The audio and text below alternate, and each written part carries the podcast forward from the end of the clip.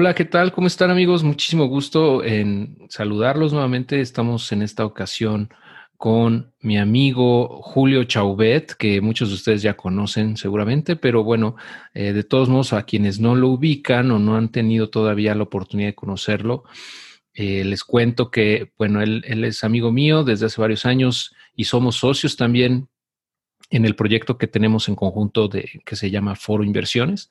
Eh, y él, bueno, tiene muchísima experiencia invirtiendo en la bolsa de valores, eh, tanto en, eh, en, Estados Unidos como en México, pero principalmente se enfoca en Estados Unidos en operar acciones, índices, opciones financieras, futuros, etcétera. Entonces, él es un maestro en todo esto y justamente lo conocí así cuando él me, me dio clase en un, en un curso que dio será hace como tres o cuatro años, ya no recuerdo bien, pero lo conocí ahí y desde entonces pues hemos estado haciendo cosas en conjunto y pues mucha gente de la comunidad de Adiós a tu jefe lo conoce de, ya de mucho tiempo también, ha tomado sus cursos que da para, para, para aprender a invertir en la bolsa eh, y todo lo que él tiene, esos contenidos que él, que él genera. Entonces, pues estoy muy contento que nos acompañes nuevamente aquí, Julio, con nosotros en la comunidad de Adiós a tu jefe para platicar de la bolsa. Bienvenido. Muchas gracias, Héctor, por la bienvenida. Yo muy feliz de estar por acá eh, con tu comunidad en el podcast y en los videos, ¿verdad? Que ya hemos hecho un par de videos, creo que también en, tu canal de YouTube, pero es la primera vez que participo contigo en el podcast. Tuvieron que descargarlo más de 50 mil veces para que me invitaras, ¿verdad? Muy padre, amigo. Muchas gracias. Y nos tardamos mucho eh, y lo curioso es que platicamos mucho, pero no nos habíamos dado el tiempo para para grabar este episodio porque, como bien dices, ya hemos hecho contenidos, hemos grabado juntos, yo creo que fácil unos 40 videos o más. Eh, eh, platicando de todos estos temas, pero bueno, al, podcast no, no, le había tocado, entonces me, da gusto que por fin ya, ya hayas tenido aquí tu participación, la primera, que espero sea la primera de muchas. Para, para, platicar de ese tema que es bien, bien interesante. A mucha gente le, le llama la atención. Muchos van empezando, como platicábamos hace rato, eh, fuera del aire. El año pasado hubo un boom, ¿no? Una entrada masiva de personas a, a, los mercados financieros, al mercado bursátil, vamos a invertir en la bolsa, precisamente porque ahora se ha hecho mucho más sencillo, mucho más accesible de lo que era hace no mucho tiempo. Entonces entra mucha gente, entra muchas veces sin saber realmente a lo que está entrando, ¿no? Claro. Y, y, ese es el riesgo, ¿no? De, comenzar sin saber lo que estás haciendo.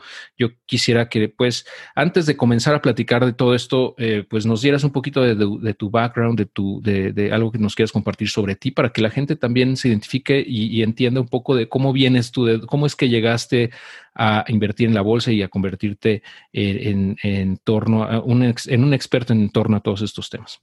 Fíjate qué padre. Eh, sí, ha sido, creo que se ha puesto muy de moda el tema de la bolsa. Eh, creo que el 2020, probablemente, no tengo los datos ahorita, te los voy a conseguir, pero yo creo que es uno de los años que rompieron récord en apertura de cuentas, ¿no? Eh, una gran cantidad de personas se están acercando y, y, justo es, por lo que comentas, es mucho más fácil que antes empezar en la bolsa. De hecho, ahí te puedo platicar un poquito de cómo empecé, porque yo, yo de hecho estaba estudiando administración de, de, empresas en la escuela bancaria y comercial y por ahí me, me, llamó la atención la parte de finanzas y me cambié de carrera de administración a finanzas.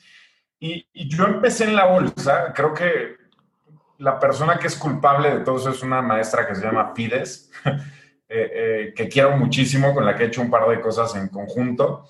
Eh, pero bueno, Fides era, ella era si no me equivoco, era subdirectora de la parte de derivados de Santander. Entonces ella operaba este tema de derivados que antes eran como, la verdad es que estaban como un poquito este, estigmatizados, ¿no? Hablaban de derivados como si fueran diabólicos o muy malos por el apalancamiento y demás. Eh, eh, total, eran un poquito como, como estigmatizados y ella se dedicaba a esta parte y me acuerdo que llegaba al salón de clases y me platicaba un poquito lo que hacían sus clientes. Me decía, tengo un cliente que metió medio millón de pesos o un millón de pesos y ahorita va ganando X cantidad de dinero y le está yendo padrísimo. Y justo ella fue la que me empezó a decir, tienes que abrir una cuenta y yo te voy a mandar por mensajito abajo de la mesa eh, los trades que pongan eh, mis clientes y te voy diciendo qué meter y demás. Y ahí fue cuando yo dije, oye, esto suena padrísimo, yo me quiero meter. Eh, eh, y de hecho ahí fue cuando intenté abrir mi primera cuenta en la bolsa, ¿no? Dentro de la universidad. Hace, ya tendrá unos 12 años o tal vez 10 años, 11 años más o menos salí de la universidad. Yo creo que tendrá unos 12 años cuando yo intenté, 12, 13 años cuando intenté abrir mi primera cuenta eh, en futuros, en derivados en, México. Quería operar futuros en el MEXDER, que es la bolsa mexicana de derivados. Okay. Y, justo hace mucho sentido lo que comentas, porque cuando yo intenté abrir esa primera cuenta para operar derivados en México, no pude. Yo hablé, estaba estudiando en la universidad, junté entre varios cuates como la cantidad necesaria, que eran como 50 mil, 60 mil pesos para poder operar. Íbamos a hacer como seis personas de 10 mil pesos cada persona y demás para poderlo hacer y no me dejaron abrirla porque para operar futuros en México me pedían un estado de cuenta en donde las operaciones o el balance de promedio de mi estado de cuenta fuera de alrededor de transacciones de un millón de pesos al mes fue lo que me pidieron. Y fue como, güey, o sea, tuve que juntar seis cuates para poder abrir la cuenta y tú quieres que tenga movimientos de un millón de pesos, pues no hay forma, ¿no? Ahí fue donde donde se apagaron por primera vez mis ilusiones con el tema de, la bolsa. Eh, eh, justo, pero, pero sí, la, verdad es que eso que antes hacías con un millón de pesos, lo que te pedían un millón de pesos en una cuenta y demás, hoy lo puedes hacer, puedes abrir cuentas con un peso, ¿no? Ya no hay mínimos de apertura, es súper fácil, las puedes abrir de forma electrónica. Eh, entonces sí ha evolucionado mucho este mundo y creo que eso es padre, ¿no? Muy, muy bien. Sí, yo me acuerdo cuando, no, no, no, no exactamente lo que dices de intentar abrir una cuenta para operar futuro, sino para eh, abrir una cuenta de inversión en una casa de bolsa. También me acuerdo que me dijeron, pues necesitas un millón de pesos, ¿no? Si no, pues la puerta está Por supuesto. muy ancha. Y así era.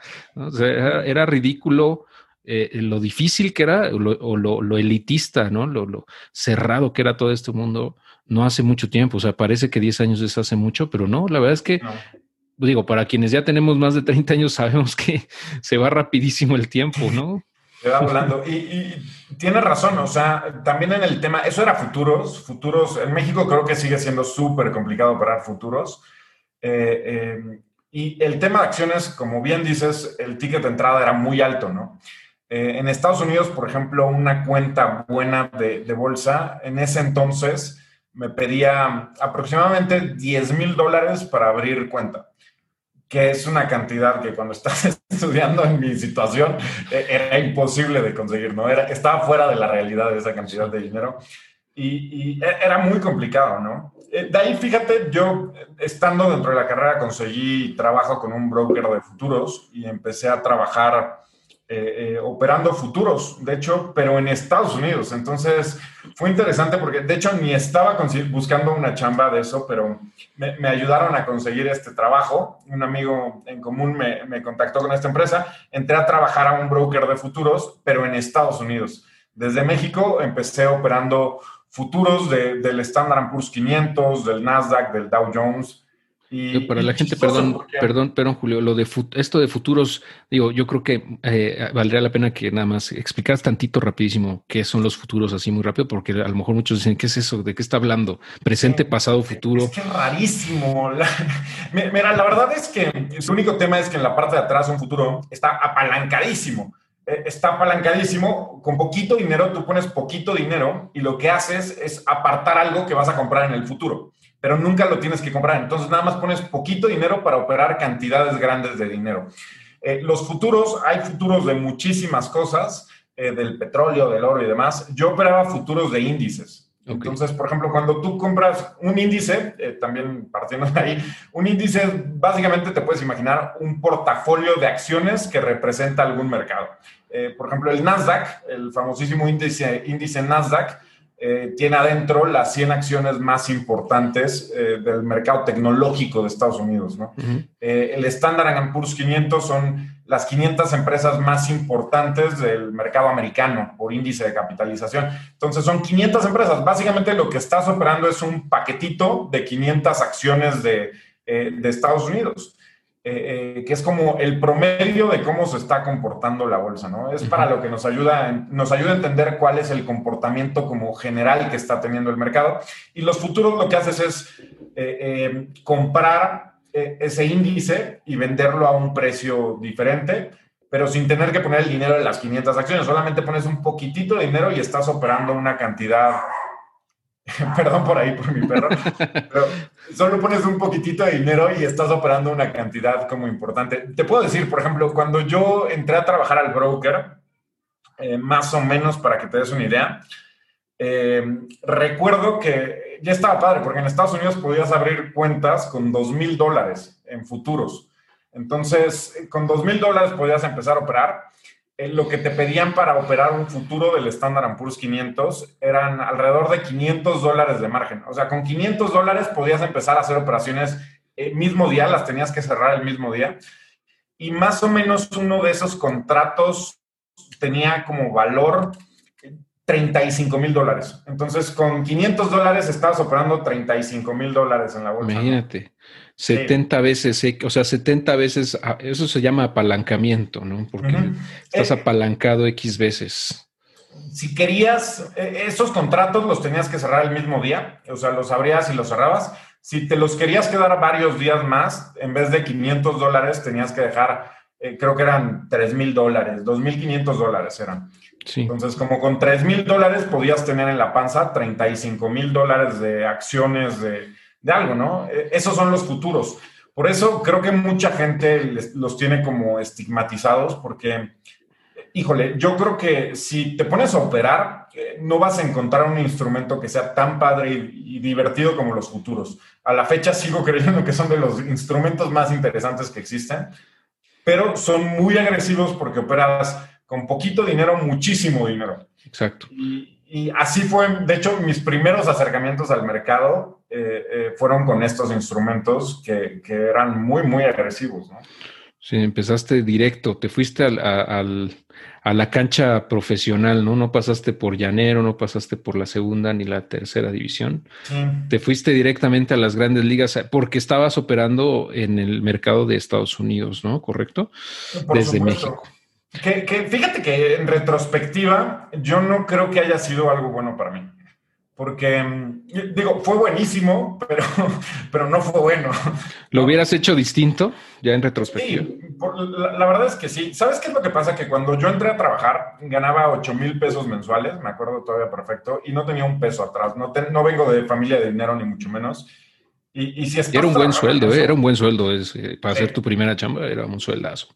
Sí, la verdad es que sí estaba muy bien. Y lo que yo hacía es que de ahí sacaba como lo que tenía que pagar de colegiatura y demás, pero eh, por lo menos en la quincena agarraba mil o dos mil pesitos y se los daba a un trader que me prestaba su cuenta. Entonces le decía, a ver, te compro, estaba en 12, 13 pesos, tal vez 15 pesos el dólar, no me acuerdo, pero le decía, te compro 200 dólares de tu cuenta. Entonces le daba el efectivo y me prestaba su cuenta, que obviamente tenía mucho más de 200 o 300 dólares de dinero, pero yo podía perder esos 200 o 300 dólares que me habían dado. Y la verdad es que eso no fue nada bueno para mí, porque me quemaba el dinero en dos segundos, ¿no? O sea, e, era como un juego muy mortal, porque eh, como no tenía dinero para abrir una cuenta y nada más tenía ese poquito dinero, me prestaban una cuenta grande y aparte operaba todavía más apalancado pues operaba cantidades bestiales de dinero y me acuerdo mucho una quincena que, que, me cayó la lana, le di, me metí a un trade, perdí lana, perdí un poquito más de lo que le había dado, entonces le tuve que dar más, pero me eché mi quincena en 30 minutos en la bolsa, ¿no? Y me acuerdo de ahí, todavía me peleé con mi jefe, me fui a una cita y cuando iba en el carro dije, güey, no te puedes permitir perder tu quincena en una sentada, o sea, ahora, ¿qué vas a hacer el resto, el resto de la quincena? ¿A quién le vas a pedir lana prestada, no? Eh, entonces, creo que fue malo porque entré con un instrumento muy agresivo. Y lo bueno fue que me permitió entender los instrumentos más complejos del mercado antes de empezar como por los más sencillos.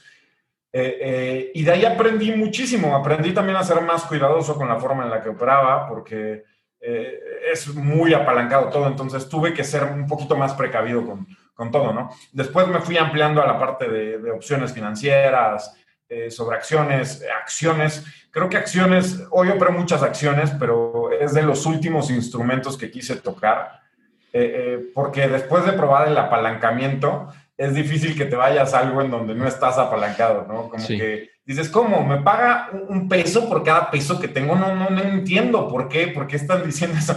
Como que el apalancamiento se te queda en la sangre y crees que así debería de funcionar todo, ¿no?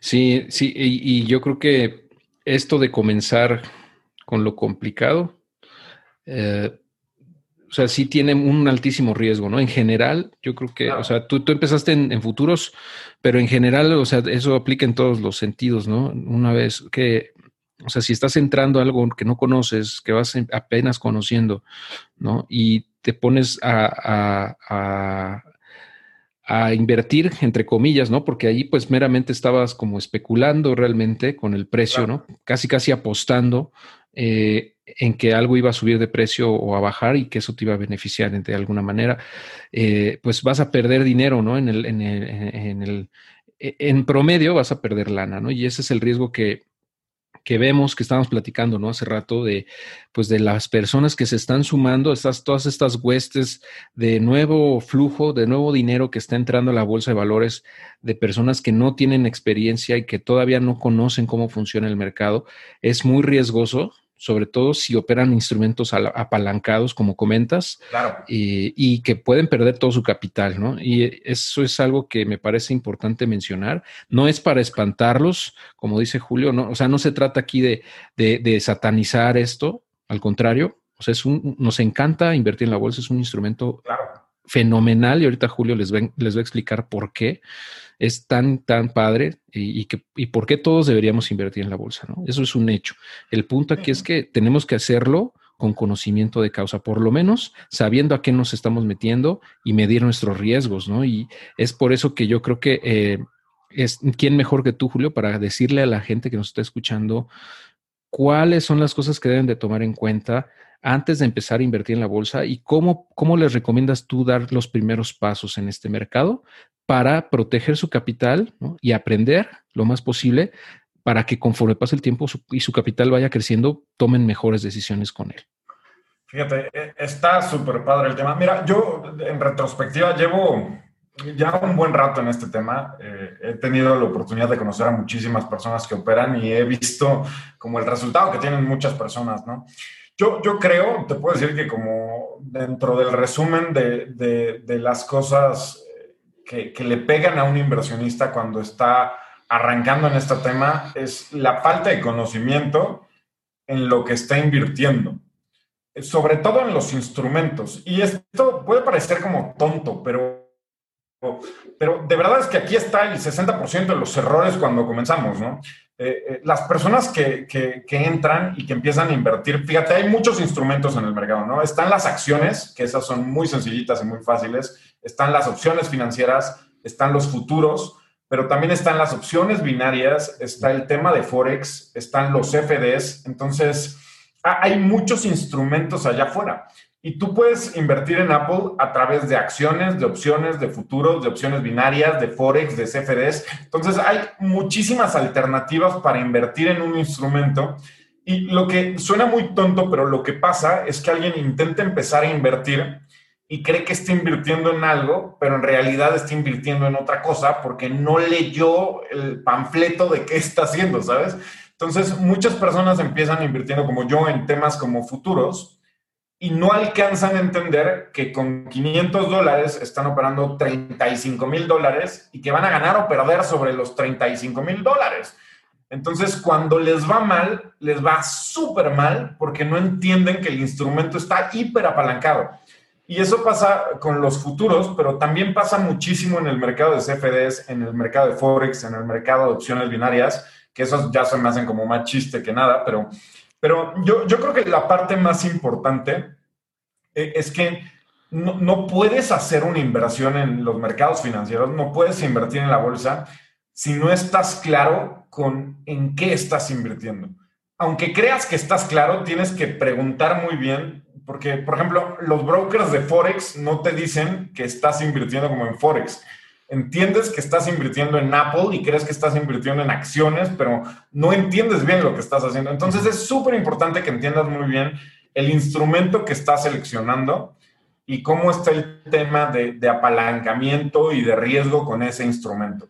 Eh, eh, yo creo que lo mejor que puedes hacer es empezar con los instrumentos más simples, que podrían ser las, acciones, acciones sencillitas, como las que operaba tu abuelito, eh, porque ya llevan en, en, el mundo muchísimos años, porque son instrumentos en donde te puedes apalancar un poquito, pero son mucho más simples que el resto de los instrumentos que hay en el mercado. ¿no? y mucho menos volátiles, ¿no? Yo creo que está padre este, este consejo es, comienza por lo simple, ¿no? Comienza con acciones, eh, entiende los distintos instrumentos que existen, ya, ya platicaste de, de, de las acciones, de los ETFs o de los índices, de los futuros, eh, de Forex, CFDs y opciones binarias, que bueno, vamos a platicar ahorita de, de, de, estos últimos que, que, la verdad pues no, no, no, ni siquiera tiene sentido invertir en ellas, ¿no? En, en las binarias me refiero. Pero bueno, eh, y una vez que, digamos, o sea, una persona que quiere empezar a invertir en la bolsa, normalmente lo que, lo que hemos visto como patrón, y no me vas a dejar mentir, Julio, es que abre su cuenta con un broker, normalmente nacional, puede ser Cuspid, puede ser GBM, puede ser eh, Bursanet.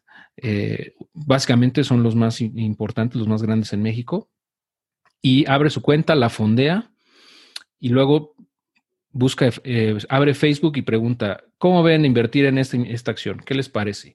¿No? La clásica pregunta de, ¿es buen momento de invertir en Tesla, por ejemplo? ¿No? Que eh, cuántas veces hemos visto, eh, y, pero como la gente piensa que, o sea, más bien la gente piensa que un activo va a seguir subiendo indefinidamente, simplemente porque ha seguido subiendo durante tanto tiempo. Pero, ¿qué pasa? O sea, ¿por qué crees tú que ocurre esa situación de este, de que se basan más en las opiniones de terceros que en, hacer su propia investigación. Yo, yo, yo te voy a decir nada más mi, hipótesis, no sé si estás de acuerdo, es que a lo mejor no saben cómo evaluar las empresas o les da flojera hacerlo eh, y una, o una mezcla de ambas, ¿no? Pero no sé tú cómo ves. Eh, es que, ¿sabes qué? Hay como una cortina de misticismo atrás de todos estos temas, ¿no? O sea, si, si te pones a platicar con alguien que es un poquito ajeno al tema y puedes platicar de Tesla, y te va a comentar de muchísimas cosas que, que, están allá afuera en las noticias y que comentan todos los días. O sea, te va a platicar que Tesla es una empresa increíble, que es de las más innovadoras del mundo, que tienen productos extraordinarios, que Elon Musk es el mejor del universo y que es todo lo que puedes leer en las noticias hoy por hoy, ¿no? Y, sí. y acerca de los padres que están los carros. Puedes entrar a muchísimos detalles de eso.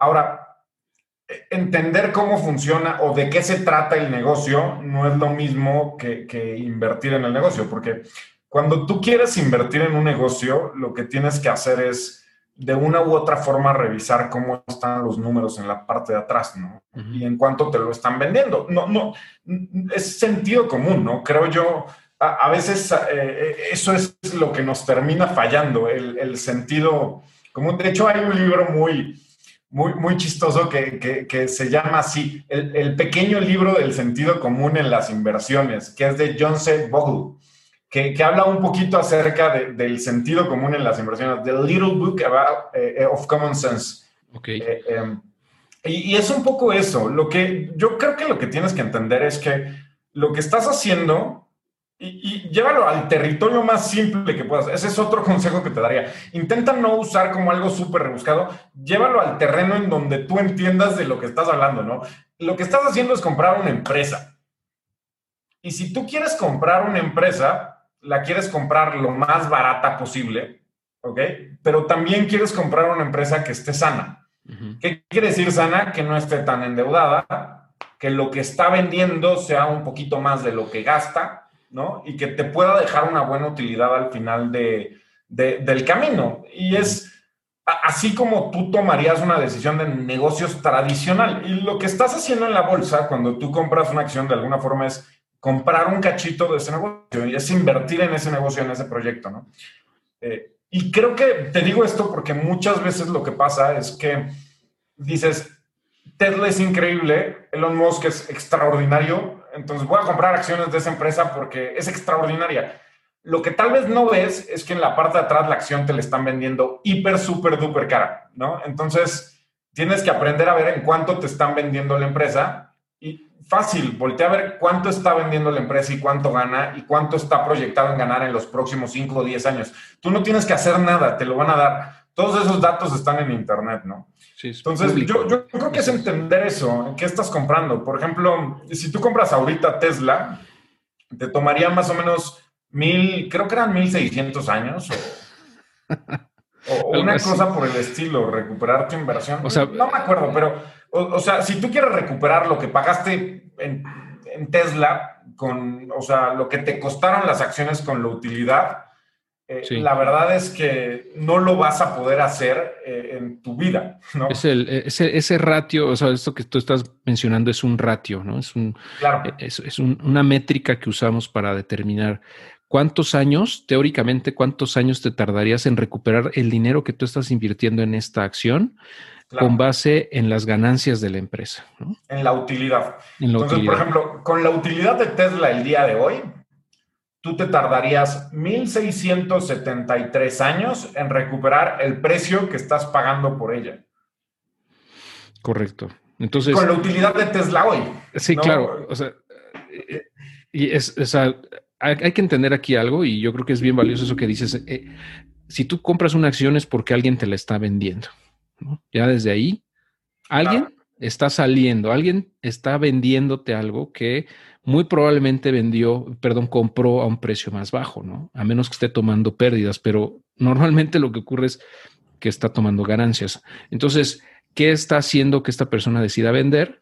bueno, pues hay que evaluar, ¿no? Hay que evaluar las cosas y nada, eso es, relativamente sencillo. Yo creo que se, se le, como dices, hay un misticismo ahí como si fuera ciencia nuclear, ciencia oculta.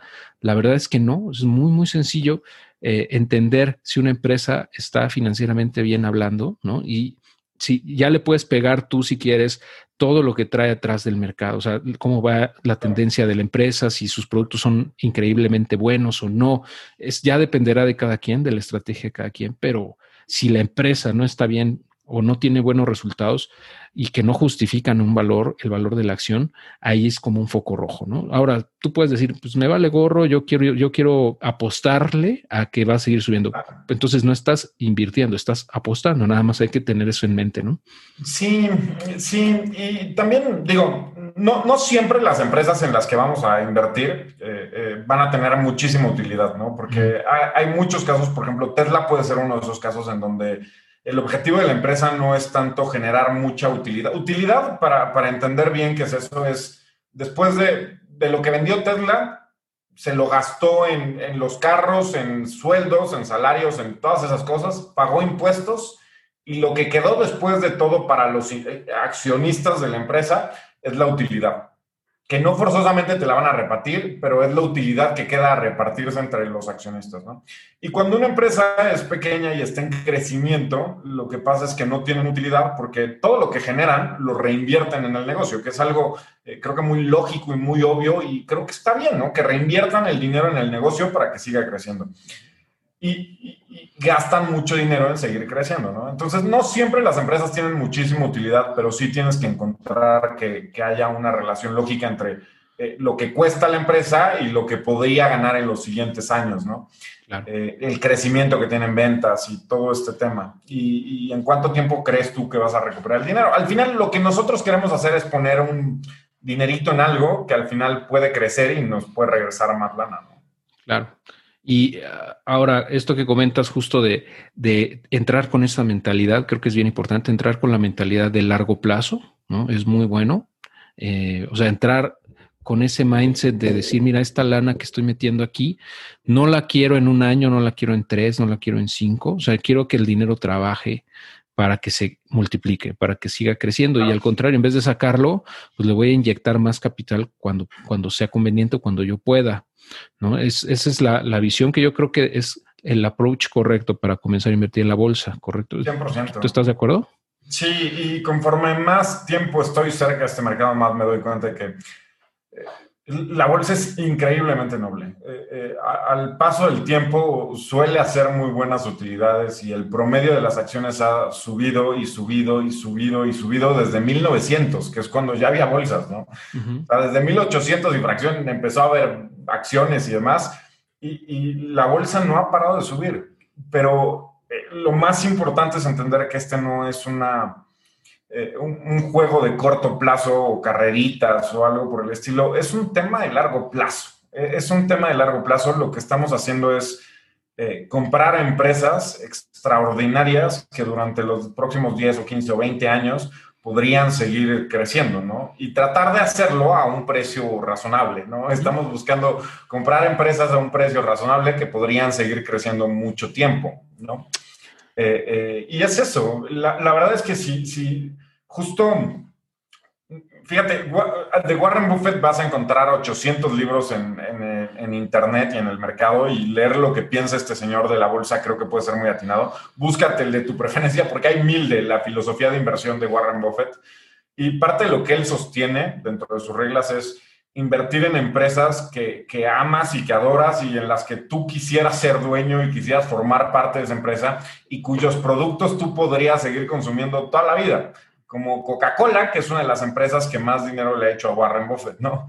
Entonces, Coca-Cola es una empresa extraordinaria con un gran producto que todo el mundo quiere consumir y que probablemente sabemos que Coca-Cola va a estar aquí en 10 o 20 o 30 años. Aunque cambien los temas de alimentación, se van a transformar y nos van a seguir dando Coca-Cola sin azúcar o con más azúcar o lo que venga más adelante, ¿no? Y invertir en este tipo de empresas en el largo plazo paga, paga porque paga, ¿no? Entonces, eh, de eso se trata y puede ser muy generosa la bolsa con nosotros. Ahora, eh, hablamos ahorita de invertir directamente en empresas, eh, que me parece muy, muy bueno, siempre y cuando hagan ese previo análisis, ¿no? Y, sepan en qué están entrando y, si, y, que estén dispuestos también a, soportar una volatilidad, es decir, a variaciones en los precios, porque al final de cuentas estás invirtiendo en una empresa y le puede ir muy bien y le puede ir muy mal, dependiendo de muchas cosas. Otro, otra estrategia que también muchos eh, seguimos o, muchas personas siguen también es invertir en índices o en ETFs. Em, ya platicabas un poquito qué eran los índices. Eh, me gustaría que nos adentraras un poquito nada más a lo que son los ETFs y cómo pueden apoyar o cómo le puede ayudar a la gente a diversificar su portafolio de una manera muy sencilla.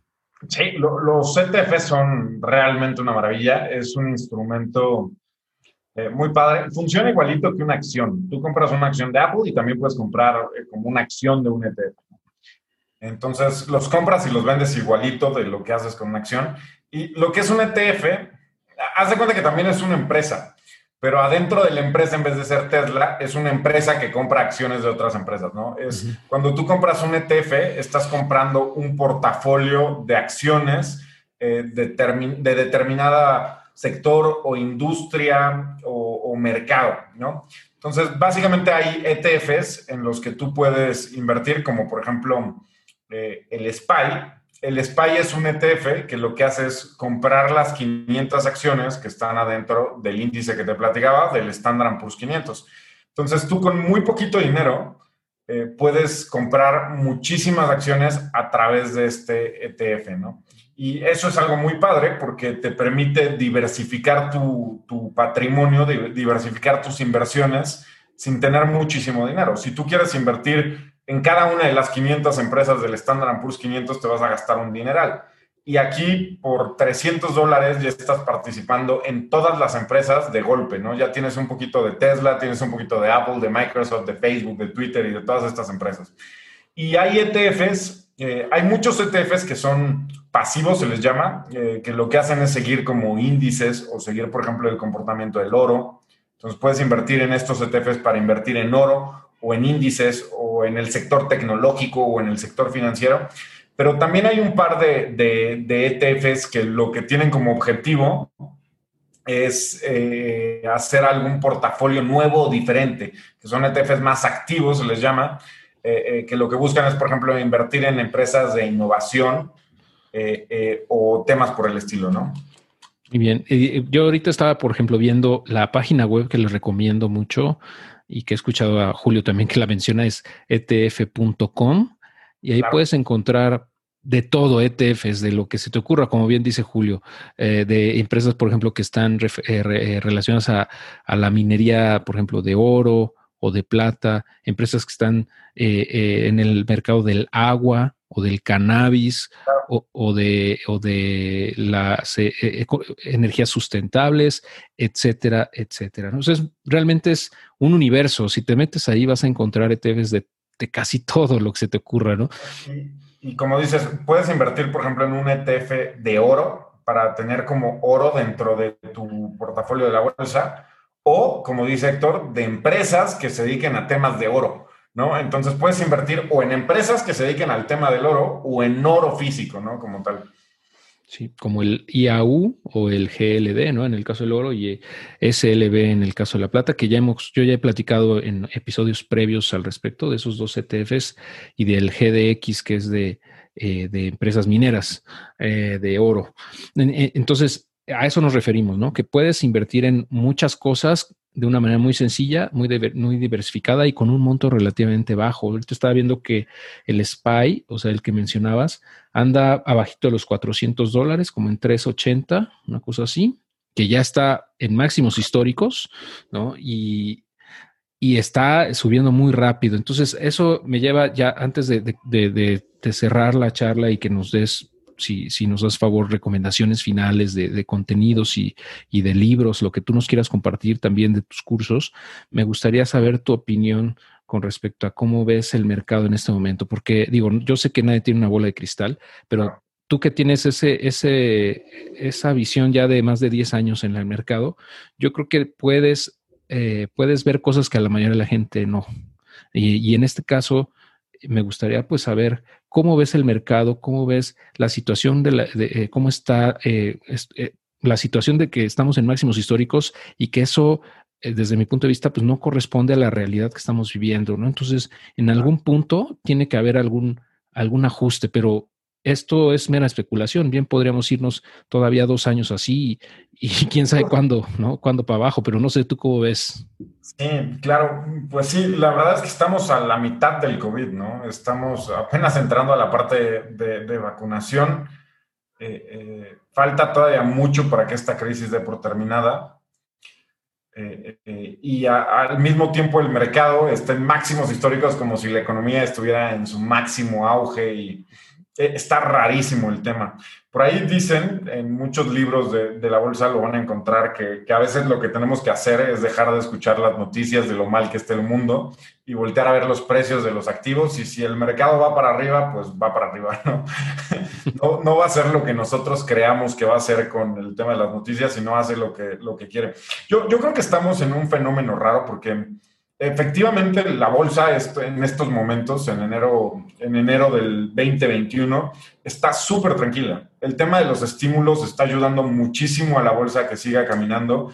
Eh, el tema de tasas bajas hace que muchas más personas quieran exponerse un poquito más a riesgo.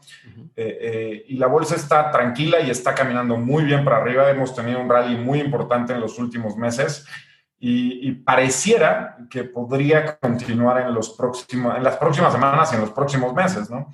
Eh, yo creo, igual que tú, que, que, los precios no hacen sentido con la realidad que estamos viviendo.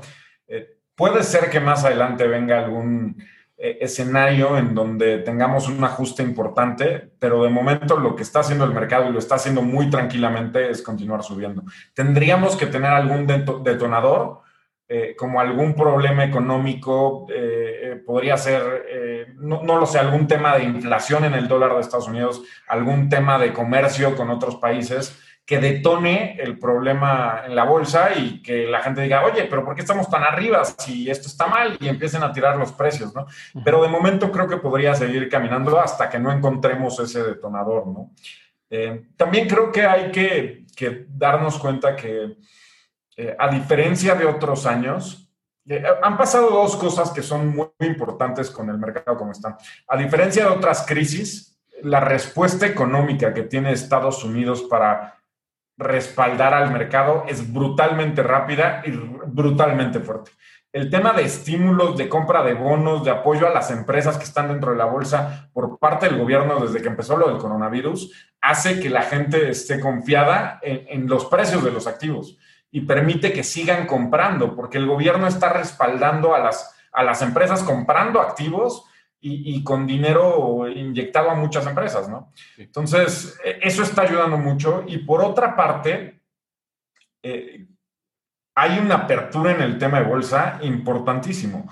Muchísimas personas nuevas están empezando a invertir en la bolsa y lo que quiere decir eso es que hay gente con dinero que está dispuesta a comprar y que está comprando activos. Y, eso es inyectarle más dinero y más dinero y más dinero a los mercados, lo que hace que, que los precios se puedan mantener y puedan seguir subiendo.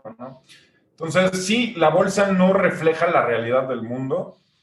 Puede ser que, que no, no, tengamos un ajuste y que al revés, ¿no? La economía tenga que empezar a subir y se ponga en la realidad del mercado. O puede ser que en algún punto del camino la bolsa tenga que aceptar la realidad del mundo y se vaya para abajo. Pero mientras Estados Unidos siga aventando estímulos cada que hay un problema y sigan entrando nuevas personas al mercado, creo que podemos ver eh, eh, que esto se sostenga un poco más de tiempo, ¿no? Sí, la cantidad de, dinero que se está inyectando es brutal, como nunca en la historia, y pues eso puede mantener a flote todo esto, eh, aunque en el, en el trasfondo, en términos de, pues de inflación, vamos, el dinero en realidad valga cada vez menos, ¿no? A lo mejor nominalmente hablando, o sea, en, cantidades así, números cerrados, pareciera que todo va subiendo, ¿no? Pero también de esa misma, en esa misma manera, también nuestro, los precios a los que estamos comprando las cosas van a tender a subir de una manera u otra, porque no puedes inyectar esa cantidad de dinero en la economía y que no pase nada, ¿no? O sea, no, puede, no, no es posible que no haya consecuencias. Entonces, yo creo que sí va a haber una inflación, por lo menos, ¿no? Inflación importante en el mejor escenario. Y se, está viendo reflejado en este momento en el mercado. Eh, eh, si te fijas en las tasas que tienen los bonos de 10 años de Estados Unidos, las últimas semanas han, tuvido, han tenido una subida muy importante, lo que puede ser preocupante para el mercado. Si, si las tasas de los bonos en Estados Unidos están subiendo y es reflejo del efecto de la inflación, tienen que estar pagando más que la inflación, eh, eh, lo que puede pasar es que la gente vuelva a emigrar al tema de bonos y entonces por ahí podríamos tener algún problema con la bolsa y podría venir una bajada importante que tampoco lo hemos visto, ¿no? Eh, también ha estado subiendo en, las en los últimos días, ha subido un poquito el dólar index, que es un índice que mide el valor del dólar versus otras divisas y se había estado devaluando muy fuerte y ahorita se está volviendo a revaluar. Entonces, hay que tener cuidado con lo que pasa eh, con, estos puntos.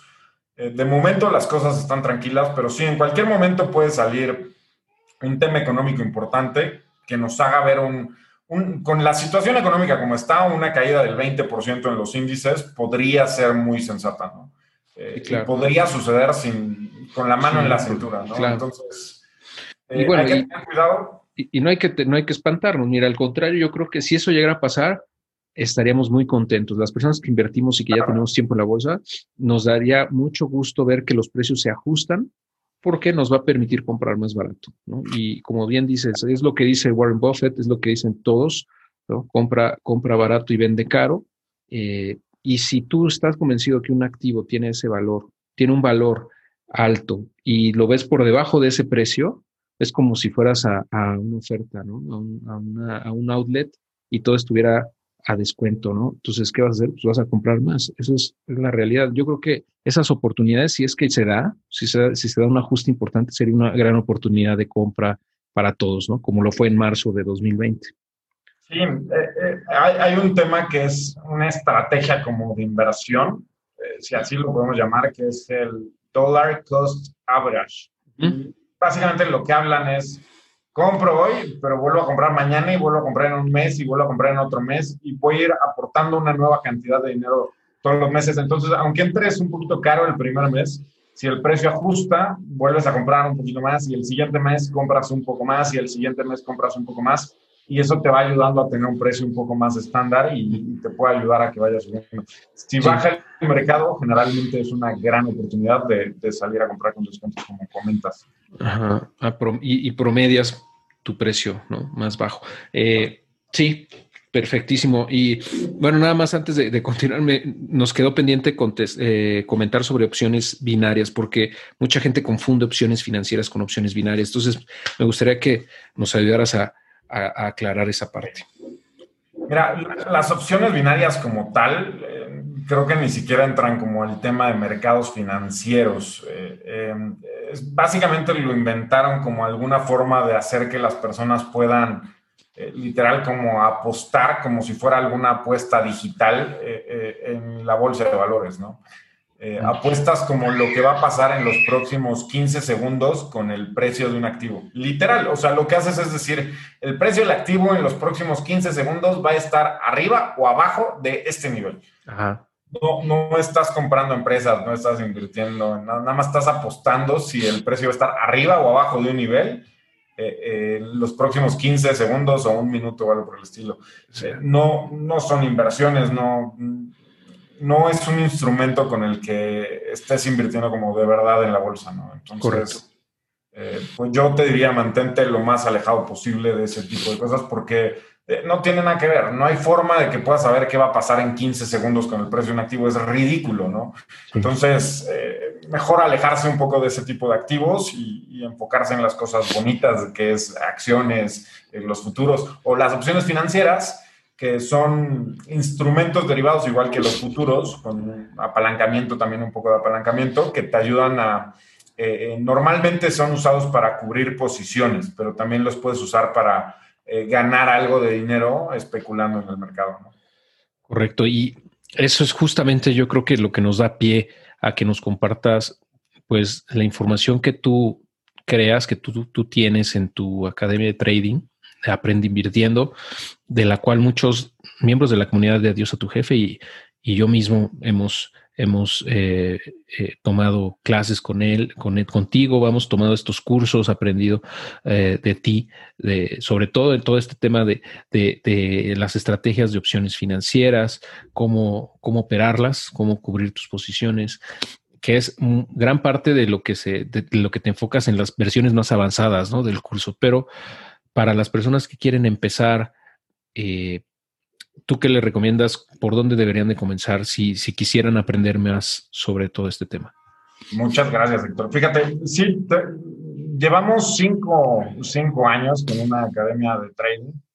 Eh, lo que hacemos es le enseñamos a las personas lo que necesitan saber para invertir en la bolsa, ya sea que lo quieran hacer muy superficialmente y nada más meter posiciones de vez en cuando, o también si quieren hacer posiciones más sofisticadas y temas un poquito más complejos, pero divertidos en la bolsa, eh, pues también les enseñamos cómo utilizar todas estas estrategias.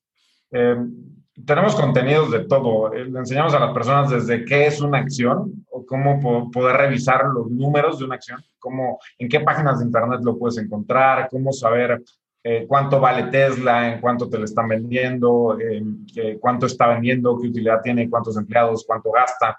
Eh, hablamos un poquito de todos esos temas y de los diferentes instrumentos que hay en el mercado con los que puedes estar invirtiendo.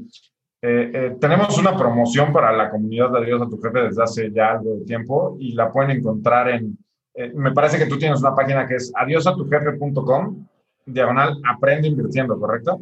Correcto. Sí, si están interesados pueden entrar en esa página y ahí pueden encontrar un poquito de información acerca de los cursos que tenemos, que van desde temas muy básicos hasta temas un poquito más complejos, ¿no? Em, yo creo que para mí, después del tiempo que llevo por acá y de, haber hecho como mi viaje de incursión en las inversiones contigo, en el tema de crowdfunding, de, de temas de deuda, porque ya sabes que yo invierto también un poquito de todo, eh, la verdad es que para mí la bolsa sigue siendo uno de los instrumentos o de los lugares más padres para invertir por la cantidad de alternativas que existen y las posibilidades que existen. ¿no? A mí me encanta invertir en empresas como Apple, como Microsoft, y creo que a la larga es de las mejores decisiones que, puedes hacer, ¿no? Invertir en grandes empresas que te encantan y que probablemente van a seguir creciendo los próximos 10, 20, 30 años, ¿no? Como Disney, como todas estas empresas que nos gustan. Claro. Entonces creo que eh, si, vas a estar invirtiendo dinero, es, un paso forzoso en, el tema de inversiones, ¿no? Que pases por la bolsa, que veas qué es lo que hay y que hagas un par de pruebas, inviertas un poco de dinero. Eh, hoy en día puedes empezar con cantidades muy pequeñas de dinero, puedes empezar con... Eh, hay casas de bolsa en México con las que puedes empezar con 100 pesos y en Estados Unidos también ya puedes abrir una cuenta desde México no necesitas visa ni nada, la puedes hacer súper rápido con 100 o 200 o 500 pesos, ¿no? Y puedes estar invirtiendo poco a poco, sumando un poco de dinero todos los meses y aprendiendo eh, lo padre y bonito que son los mercados, ¿no? Porque de verdad son una cosa maravillosa. Y justamente ahorita que comentabas eh, de que puedes empezar a invertir en la bolsa de Estados Unidos sin necesidad de tener una visa ni vivir allá. Eh, creo que se nos había pasado a comentar eso justo, que tanto tú como yo preferimos invertir en la bolsa de Estados Unidos que en la de México. O sea, realmente nosotros no operamos en México, operamos en Estados Unidos principalmente y lo hacemos a través de un broker que no está en México, o sea, que es de Estados Unidos. Eh, y digo, no es el más popular en la comunidad en general en México porque mucha gente no lo conoce o porque piensa justamente eso que es muy complicado aperturar cuenta con ellos o que se van a meter en, problemas de impuestos de, doble tributación, no lo sé, pero eh, si nos puedes compartir eh, cuál es el broker que tú eh, recomiendas y cómo es el proceso. Mira, yo utilizo, igual que tú, Interactive Brokers. Es tengo cuentas como en seis brokers diferentes, ¿no? Eh, eh, y creo que esa es una de las cuentas que más me gusta. Eh, creo que el broker es muy completo, tiene muchísima tecnología, es bastante superior a las plataformas que puedes encontrar en México. Y algo padre de ese broker es que puedes abrir cuenta y fondearla en pesos. Mandas un SPAY y ya tu dinero está en el broker. Puedes comprar acciones de México o te puedes ir directamente a Estados Unidos y comprar acciones de Estados Unidos o directamente a Europa y comprar acciones de Europa. Eh, puedes entrar a la página de internet de interactivebrokers.com, pero lo que yo te recomiendo es que abras cuenta a través de CMD Trader. Eh, ya también Héctor ha platicado un poquito de ellos y tiene un par de artículos en su blog. Eh, de hecho, puedes entrar a diosatojefe.com diagonal CMD Trader, si no me equivoco. CMD, sí, diagonal CMD. Diagonal CMD. Y ahí puedes abrir cuenta con ellos. Yo, yo creo que es muy inteligente abrir cuenta a través de ellos porque para empezar CMD está en México y te abre cuenta con Interactive Brokers. Entonces es básicamente la misma cuenta. Pero fíjate, Interactive Brokers te cobra 10 dólares al mes si no ocupas tu cuenta. Y con CMD te brincas los 10 dólares al mes, lo que a mí se me hace muy bueno. Te cobran un poquito más de comisiones, pero si al principio estás investigando y averiguando, eh, es padre que ellos te abran toda la cuenta porque lo haces en, español y desde México. Y aparte, no te cobran ninguna mensualidad al mes. Entonces puedes ponerle 500 pesos y descubrir cómo funciona el mercado sin arriesgar eh, como tu patrimonio en el camino. Claro, totalmente. Eh, yo lo haría a través de CMD Trader.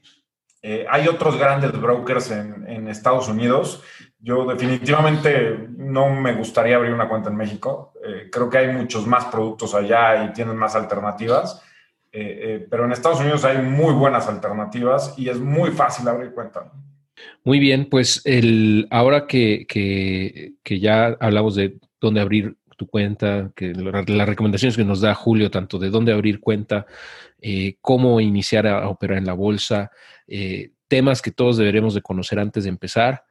Eh, las personas que les interese conocer un poco más de todo esto y dar sus primeros pasos, o incluso algunas personas que ya están operando en la bolsa, que seguramente algunos de los que nos escuchan también ya operan, pero quieren hacerlo de una manera mucho más eh, estratégica, digamos con conocimiento de causa. Eh, ¿Nos puedes compartir, por favor, información sobre, sobre esto? Eh, ¿Dónde aprender? Aparte de los cursos que ya mencionamos que tú tienes, eh, algunos recursos, libros, contenido que tú consideres que sea, sea de valor. Ok, mira, eh, yo, yo, creo que podríamos platicar de un par de libros. Si, si quieres empezar con el tema de, de la bolsa, en español hay un libro que se llama Para entender la bolsa y es de, me parece que se llama Arturo Rueda, el, el, el que lo escribió, y es un libro muy fácil de leer que, que, te explica un poquito acerca de acciones, un poquito de CETES, un poquito de futuros, un poquito de, de derivados. Puede ser una buena introducción. Eh, eso puede ser bueno. También hay un libro que este puede ser para chicos y grandes, eh, aunque ya lleves algo de tiempo en el mercado, te puede, eh, te puede ayudar. Que me parece que se llama Principios, Principios y es de Rey Dalio, que ya sabes que es un máster de las inversiones. el máster Rey Dalio, el Principles o Principios, ¿no? Creo que lo tradujeron así tal cual. Sí. Y, ahí, por ejemplo, él te cuenta un poquito acerca de cómo empezó en el tema de la bolsa, te habla acerca de cómo empezó a comprar acciones, él habla acerca del dollar cost average. Eh, eh, y bueno, es muy interesante y te va a emocionar y vas a decir, yo quiero hacer eso, ¿no? Eh, leer la vida de traders famosos como Ray Dalio o, por ejemplo, Lieberman, se me fue el nombre, pero Lieberman, si ves la vida de Lieberman, es un cuate que se hizo millonario tres veces en la bolsa y perdió tres veces el dinero en la bolsa. es, es, interesantísimo, ¿no? Leer la vida de algunas personas. por supuesto está el inversor inteligente de Benjamin Graham. Benjamin Graham. Sí si ya estás un poquito más avanzado y estás buscando como más ideas de trading o qué puedes hacer, yo, yo, tengo un libro de cabecera que me encanta, con el que estoy sacando siempre cositas y nuevas ideas, que es, de hecho, este, es un monstruo. Se llama Trading Systems and Methods y es de Perry Kaufman.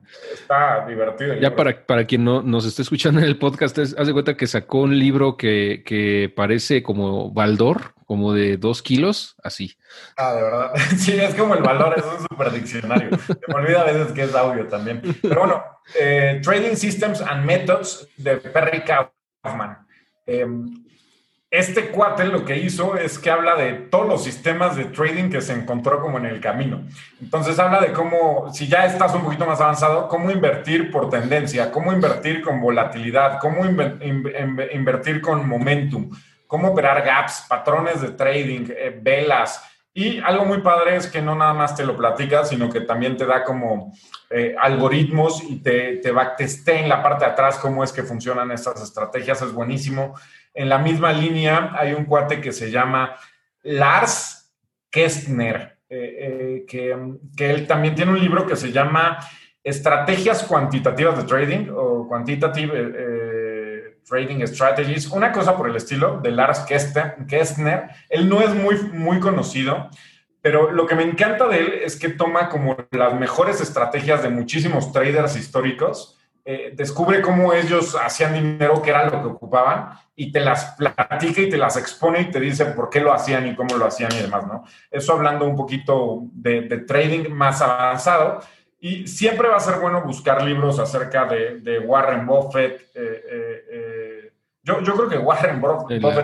me que tú, tú, recomendabas, cuando tomé el curso contigo, me recomendabas, recomendaste mucho el, de pick, pick, stocks like Warren Buffett, creo. O sea, elige eh, acciones como Warren Buffett, ¿no? Una cosa así. Sí, no recuerdo el nombre del autor, lo seguimos recomendando en, el curso de Aprende, lo tenemos por ahí. A ver, aquí lo voy a ver. Es un gran libro porque te da como los, creo que son 25 principios con los que escoge Warren Buffett eh, eh, acciones que son este, fijarse en el ROE, escoger empresas que te encantan, que todo ese tema que podrás encontrar también mucha bibliografía, se llama Value Investing, es súper interesante, que es enfocarse en empresas que tengan como, como valor en la parte de atrás, ¿no? Es Timothy Vick.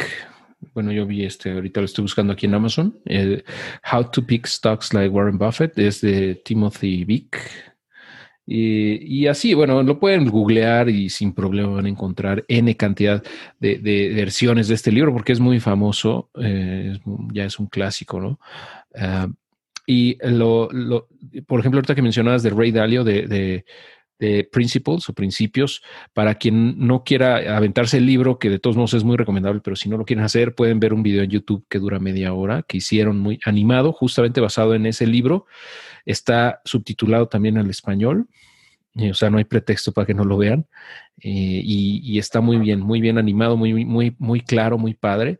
Y tiene otro que también ya andando en estas, igual como de media hora o 40 minutos, que es eh, también de Ray Dalio, que se llama eh, cómo funciona la maquinaria de la economía, una cosa así, how, how the, Economy Machine Works o algo así. El punto es que te explica cómo es que funciona en general la economía y cómo puedes, eh, pues nos va a ayudar a entender, bueno, a mí me ayudó mucho a entender los ciclos del mercado, que es lo que estamos platicando, de, de las tendencias que lleva la macroeconómicamente hablando, cómo, cómo se manejan las tendencias en el mercado. Y eso nos va a dar mucha más, eh, bueno, en mi caso yo pienso que también a otras personas les puede dar mucha paz, mucha tranquilidad, porque van a entender de mejor manera en qué fase del ciclo económico estamos y que independientemente del ciclo, de la fase en donde estemos o el punto en el cual nos encontremos, siempre vamos a encontrar oportunidades para invertir, ¿no? O sea, siempre es buen momento para invertir. Sí, sí, completamente. Yo, yo creo que al final si algo les puedo decir es que no olviden que, que, esta es una carrera de largo plazo, ¿no? Va a haber bajadas y va a haber subidas, pero el chiste es que te mantengas en el juego y, y que no te quites, ¿no? Eh, eh, eh, no pierdas de vista que, que, esto es de largo plazo, ¿no? Vas a encontrar mucha información en Internet intentando orillar a que hagas inversiones de corto plazo, de un solo día, en tres días, vuélvete millonario Recuerda, por favor, que esto es algo de largo plazo. Yo pensé que nos ibas a decir, eh, invierte en ABC acciones y ya vas a ser millonario en, dos años. Puedo dar un par donde yo creo que sí puedes hacer una lana en los próximos años, pero, pero, pero sí, recuerden que es un juego de, de largo plazo, ¿no? Invertir en empresas que tengan valor y es súper padre, es apasionante, es divertido, es emocionante. Entonces, pruébenlo, y piensen en que es algo a largo plazo y eso va a hacer que su experiencia sea mucho más feliz y tranquila. ¿no? Claro. Y, ya para terminar, Julio, digo, ya aprovechando que estás aquí, el, eh, nos gustaría que, bueno, a mí en lo personal me gustaría que nos dieras, eh, eh, pues, tus acciones favoritas en este momento, pero no tanto como para que todos inviertan en ellas, ni mucho menos, sino para que entendamos de mejor manera cómo es que tú evalúas estas empresas y cómo es que determinas ah, pues, que, tienen un buen potencial en el mediano y largo plazo. O sea, qué criterios ocupas y cuáles son estas empresas, para que todos puedan, puedan consultar estas empresas en Internet y, darse cuenta cuáles son esos criterios, ¿no? Mira, fíjate, creo que estamos en un punto en donde yo no estoy muy cómodo con la evaluación que tienen muchísimas de las empresas que están en el mercado, ¿no? Eh, porque muchas de las empresas que me gustan han subido tanto en los últimos meses que me hace sentir incómodo que seguirlas teniendo encima, ¿no? Eh, aún así creo que siempre hay buenas oportunidades y muchas veces siguen subiendo, ¿no? Eh, por ejemplo, en mi portafolio ahorita traigo, traigo una parte medio fuerte en Apple, que, que, que, digo, es una acción que ha subido muchísimo van a decir que qué común, pero sí, ¿sabes qué? Yo creo que, por ejemplo, Apple con el carro que van a lanzar en 2024-2025, eh, va a ser una locura lo que va a pasar con ellos y yo esa posición la pienso mantener bastante tiempo. Eh, traigo Amazon, traigo Facebook, creo que, que, la han castigado un poquito más de lo normal en el mercado, entonces también traigo Facebook, traigo Twitter. Eh, una acción que ahorita creo que está a un precio interesante eh, eh, que no la noto sobrevaluada, está un poco castigada y le ha costado mucho trabajo es ATT. Eh, fíjate, ATT me gusta mucho porque no se ha movido mucho en los últimos meses, pero de saque la acción te paga 7% al año de dividendo con el precio que trae ahorita. Entonces, ese dividendo es una chulada porque cada tres meses te pagan 50 centavos por cada acción que tienes de 30 dólares, ¿no? Entonces, 28 dólares anda ahorita. Entonces, creo que ATT trae mucho potencial de su vida. He estado también invirtiendo en un par de empresas eh, de tecnologías eh, eh, de energías, de energía, como por ejemplo Tesla, estoy corto. Tiene poquito que entré corto ahora que, que, tocó los 800 y fracción dólares. Entré corto, voy ganando algo de dinero con los cortos que traigo. Y al mismo tiempo he comprado un poquito de acciones para intentar subirme al tren de, de las energías eléctricas y demás. Eh, traigo un poquito en QS, que hacen baterías y traen por ahí unos contratos con Volkswagen y eh, Bill Gates la respalda, es una empresa de, energías. Traigo un poquito de Ride, que es Ride, es una empresa también de, eh, de, autos eléctricos. Nicola, que es de camiones. todas estas empresas son de, de, autos eléctricos, ¿no? Entonces, por ahí he estado invirtiendo un poquito. Eh, empresas de videojuegos, justo las acabo de soltar, platicamos hace un ratito, acabo de soltar Activision Blizzard, eh, Electronic Arts, la solté hace un poquito más de tiempo, no me he metido mucho, pero creo que es un sector en donde me quiero seguir metiendo, solo creo que ya extendió mucho y estoy buscando otro momento para volver a entrar. Eh, pero bueno, esas son algunas de las posiciones que traigo en la cartera. Opero también mucho con índices, traigo un poquito de índices de innovación. hay una, eh, página que es arc.funds, creo que sí es arc.funds.com. Y ellos tienen, son como 6 o 8 diferentes ETFs de innovación eh, eh, que, creo que pueden resultarte muy interesantes, ¿no? Entonces, de ahí, ahí, traigo un poquito de posiciones en, en ese tipo de ETFs. traigo en el sector tecnológico, traigo un buen golpe. De hecho, las cuentas de Investic, por ejemplo, están muy invertidas en todo lo que es el, sector tecnológico. y, ahí he estado poniendo muy buenas posiciones, ¿no? bueno, esos son algunos de los activos que tengo. Súper bien. Este, este estos ETFs, perdón, de ARK, de ARK Funds, ARK-funds.com. Eh, como mencionas, ¿no? Son ETFs eh, e eh, enfocados en innovación disruptiva, eh, tecnología de, robótica autónoma, eh, Internet de, la siguiente generación, eh, revolución genómica, innovación fintech. están muy interesantes, impresión 3D. digo, creo que ahorita despegaron, ¿no? Tuvieron un, o sea, como que tuvieron un boom, un jalón muy fuerte pero hay que estar teniéndolas en el radar sin duda, ¿no? Porque pues ahí está el futuro también. Correcto, creo que es, es, también una buena forma de diversificar entre varias empresas de mucho riesgo, eh, como de forma sencilla, ¿no? Eh, eh, y bueno, por ahí puedes tener un buen resultado. Pues bueno, esa es una... traigo posiciones también en, en, varios índices sectoriales. Ya les dije de tecnológico, pero también, por ejemplo, en el tema de, ah, en el tema de, de temas médicos también he estado poniendo un poco de dinero entrando y saliendo. las empresas que están sacando las vacunas, en el sector de, materiales también he estado poniendo un poquito de dinero y en el de utilities, en el sector energético hemos tenido un muy buen resultado en las últimas semanas. Entonces, por ahí voy yo bailando con el mercado, viendo qué es lo que, lo que hay y viendo qué empresas me gustan. Me acuerdo que platicabas de Chipotle, me, me, me recomendabas hace mucho, hace como dos, tres años Chipotle y tuvo un crecimiento brutal, ¿no? Brutal. Yo la solté muy pronto, pienso, pero está, este es una locura Chipotle. Sí. Sí, Chipotle, eh, que es una empresa de comida rápida en Estados Unidos, eh, eh, híjole, caray, ha subido. Fíjate, primero estaba muy arriba Chipotle, fue un super caso de éxito Chipotle, y después tuvieron problemas con la comida, por ahí estaban enfermando a la gente y se fueron como de 800, 900 dólares a 100, 200 dólares, o sea, perdieron un montón de valor y de los 100, 200 ahorita le perdí un poquito el track, pero andaba como en 800, 900 dólares de nuevo, ¿no? Igual y ya rompió los mil dólares, pero eh, justo últimamente, cuando suben tan fuerte las empresas, yo las saco un poquito de mi radar, porque ya están en el precio en el que no quiero, eh, no, estoy interesado en participar, ¿no? Sí. También, ¿sabes qué? Se está moviendo muy fuerte ahorita las empresas del tema de marihuana. Eh, con los demócratas en el poder, es muy probable que impulsen la legalización y que hagan un par de cosas interesantes en Estados Unidos.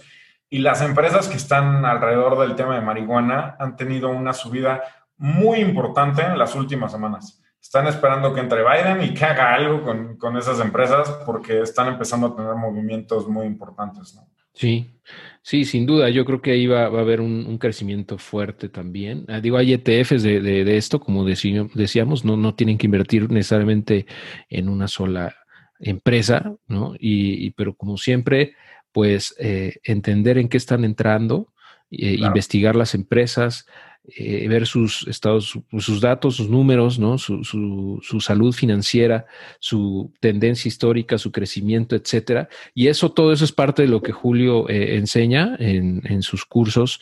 Eh, yo le recomiendo que se acerquen a su academia de Aprende Invirtiendo. les voy a dejar el enlace en los comentarios de este video y en la descripción del episodio, ¿no? Si nos estás escuchando en el podcast, para que puedas ir y pues nos va a manejar, va a tener una promoción para eh, la comunidad de Adiós a tu jefe, ¿no? Ya lo comprometimos aquí eh, en, en, vivo, lo estoy comprometiendo a darnos una promo especial. Entonces, eh, bueno, pues para que lo revisen y pues sigan aprendiendo, como siempre les decimos, este tema es algo que hay que continuar en todo, el, o sea, nunca vamos a dejar de aprender. pero es fascinante, ¿no? Invertir en, este, en la bolsa de valores es, es muy, muy padre. Y, pues yo te agradezco mucho, Julio, que, nos hayas dado este espacio. Eh, yo estoy seguro que se van a llevar mucho valor las personas y pues eh, nos estamos viendo yo creo que muy pronto, ¿no? Eh, eh, ojalá que puedas tener después otra participación con nosotros un poquito más adelante cuando ya Biden entre en, ya en funciones y tengamos a lo mejor, no sé, 100 días de, ya sabes que allá en Estados Unidos son mucho de los primeros 100 días y eso, como para ver para dónde van las cosas. Igual y ahí hacemos un update, ¿no? ¿Qué te parece? Sí, va a estar divertido ¿eh? esa parte, a ver cómo se va moviendo todo. Excelente. Y también qué pasa con el coronavirus, ¿no? Porque eso es algo que está latente todavía en, los riesgos. Entonces va a estar divertido, sí, sin lugar a dudas, va a estar muy emocionante.